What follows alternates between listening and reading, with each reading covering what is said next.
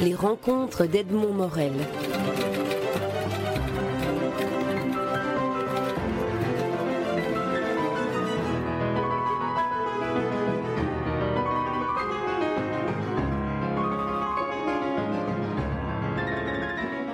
Mathieu Ricard, vous publiez aux éditions Nil ce que vous appelez une petite anthologie des plus beaux textes tibétains sur titre Chemin spirituel. Alors vous êtes d'une modestie quand même inouïe parce que ce n'est pas une petite Euh, mais- anthologie. Mais oui, mais en même temps, je- c'est plus que ce que je souhaitais parce que je n'avais pas marqué des plus beaux.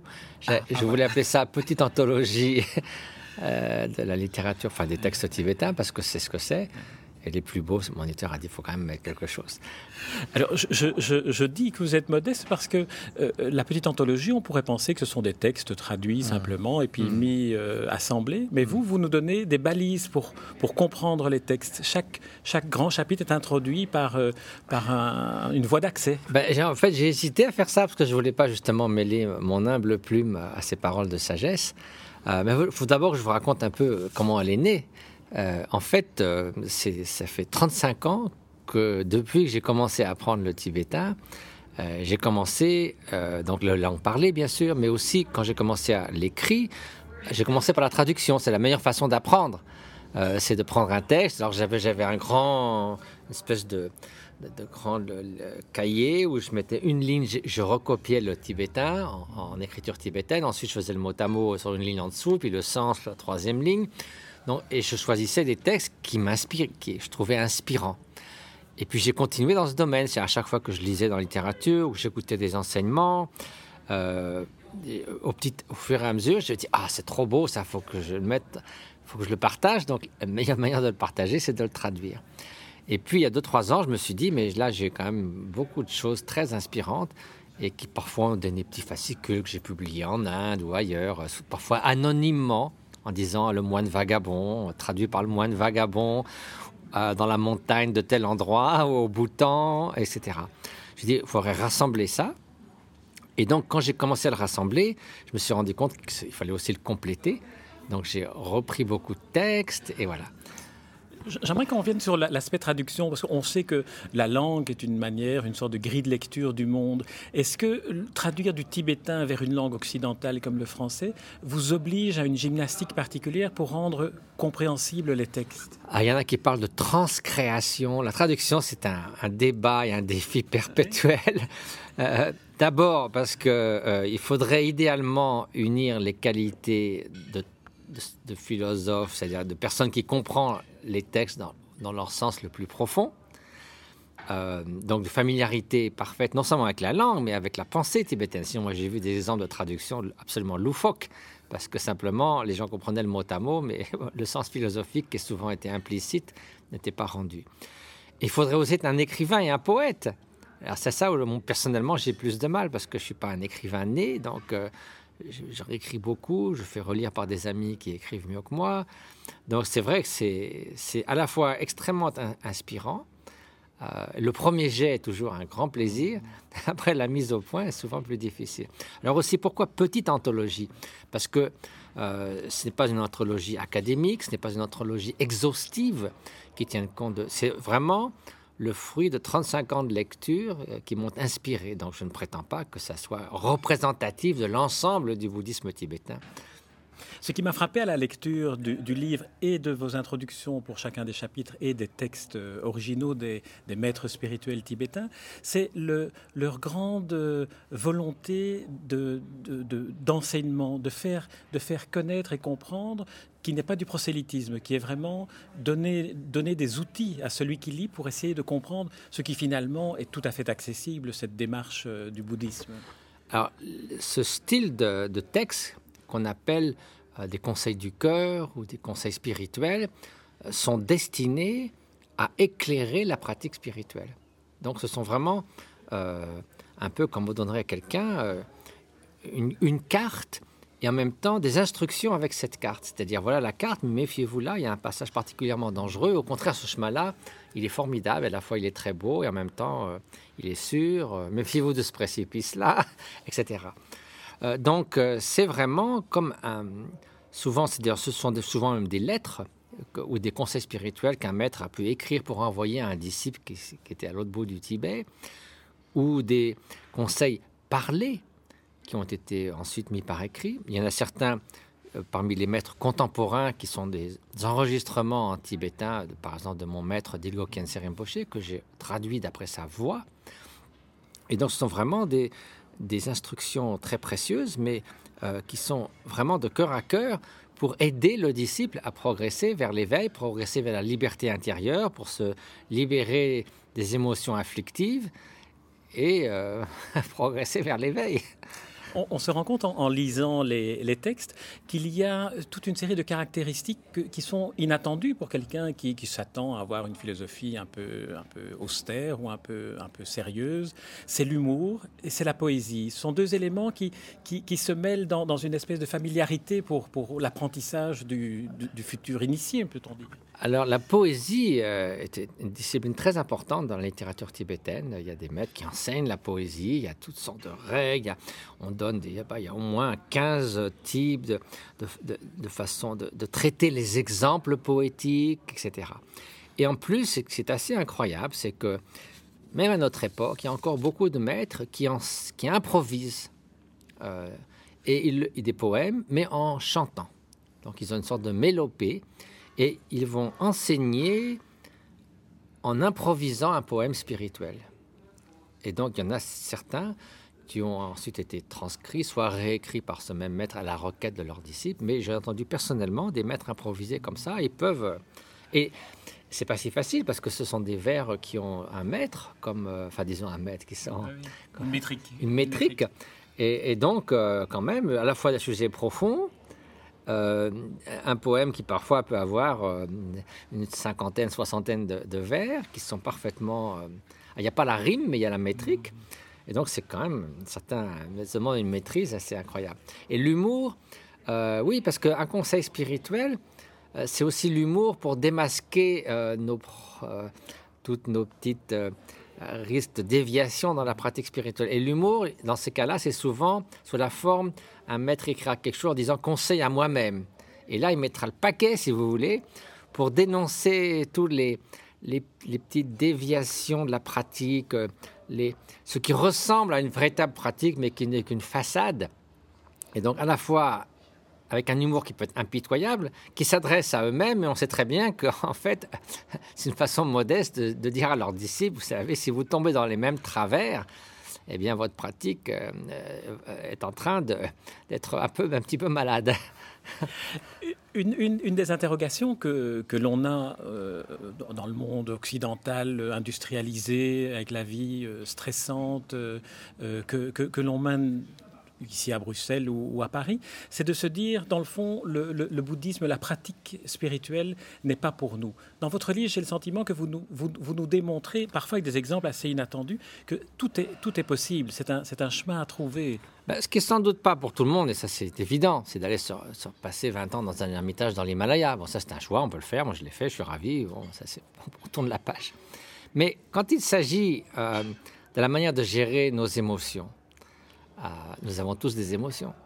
La manière de mieux comprendre et de démasquer certains mécanismes de, l'esprit. Nous avons tous un esprit. Du matin au soir, c'est même lui qui détermine la qualité de notre existence. Il peut être notre meilleur ami comme notre pire ennemi. Donc, tout ce qui peut nous aider à, gérer cette rumination permanente, ses espoirs et ses craintes est bienvenu. Il y a aussi une manière de montrer quelles sont certaines causes subtiles de notre euh, malaise. Par exemple, si nous attachons très fortement à la permanence des choses. Hein.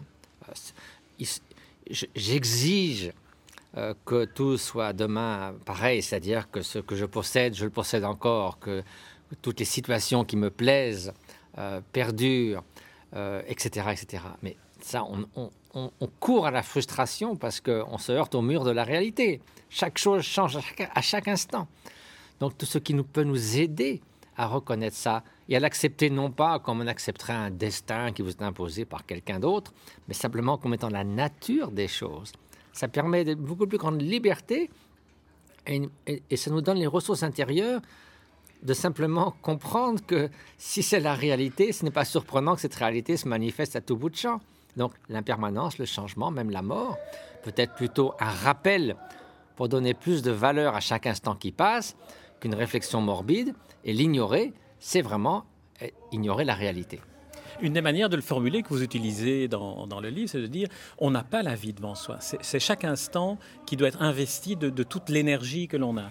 Oui, donc ça peut sembler extrême qu'un ermite se dise est-ce que j'allumerai encore demain le feu que j'allume aujourd'hui?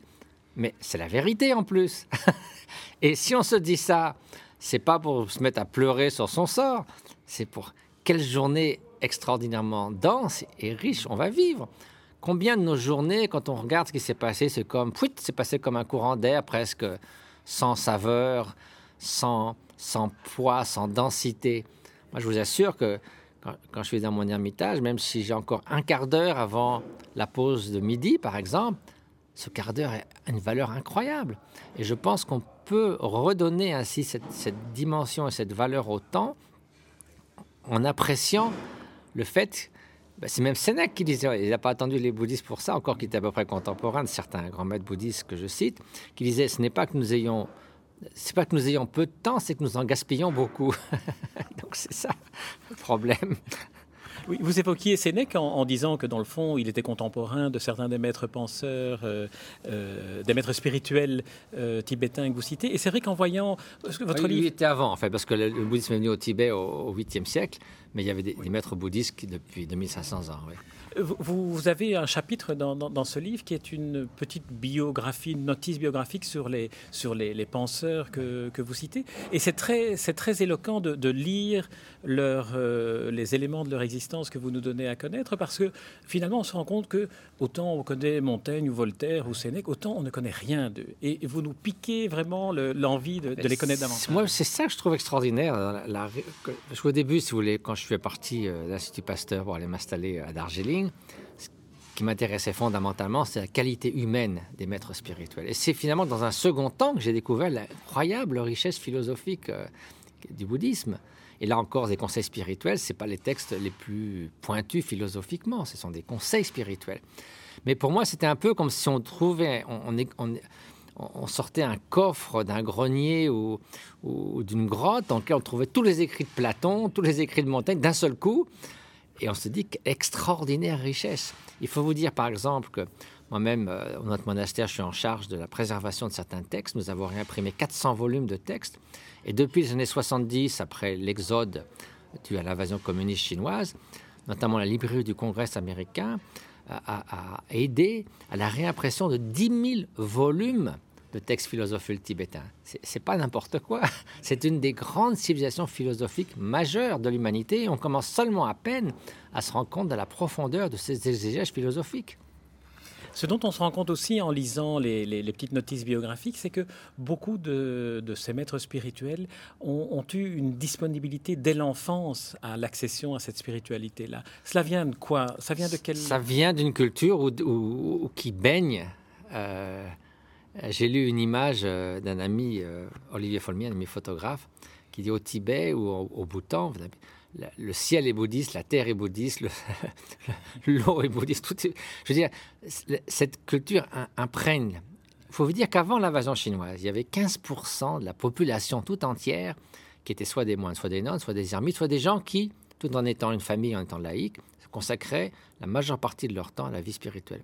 Alors c'est comme si en France et en Belgique, on avait, ça fait quoi? Ça ferait 20 millions de personnes qui, du matin au soir, non, ça changerait l'atmosphère, forcément.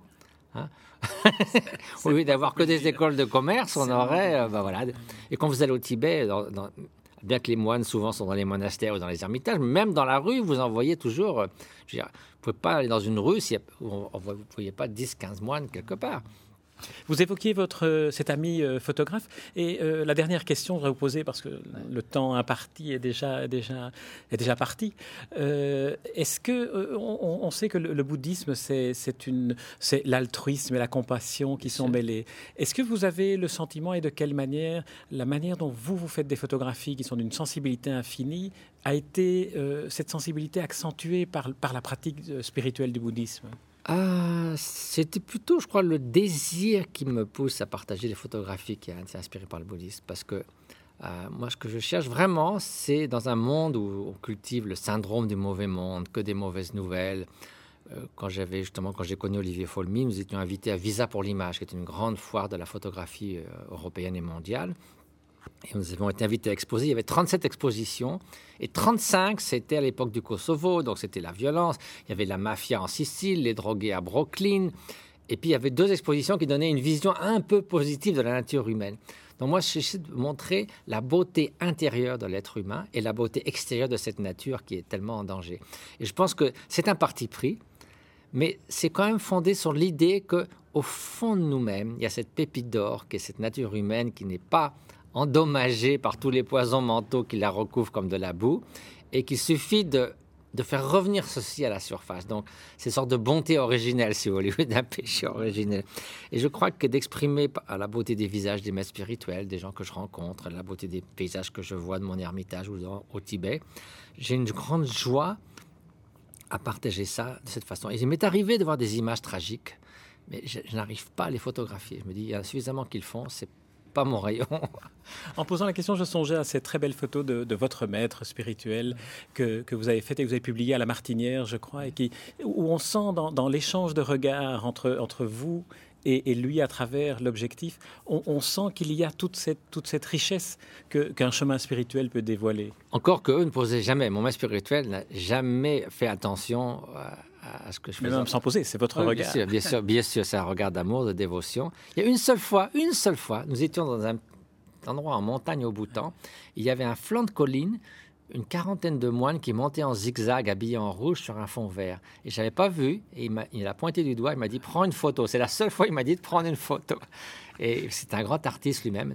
il peignait magnifiquement et, bien sûr, il est un grand poète aussi, en dehors d'un maître spirituel.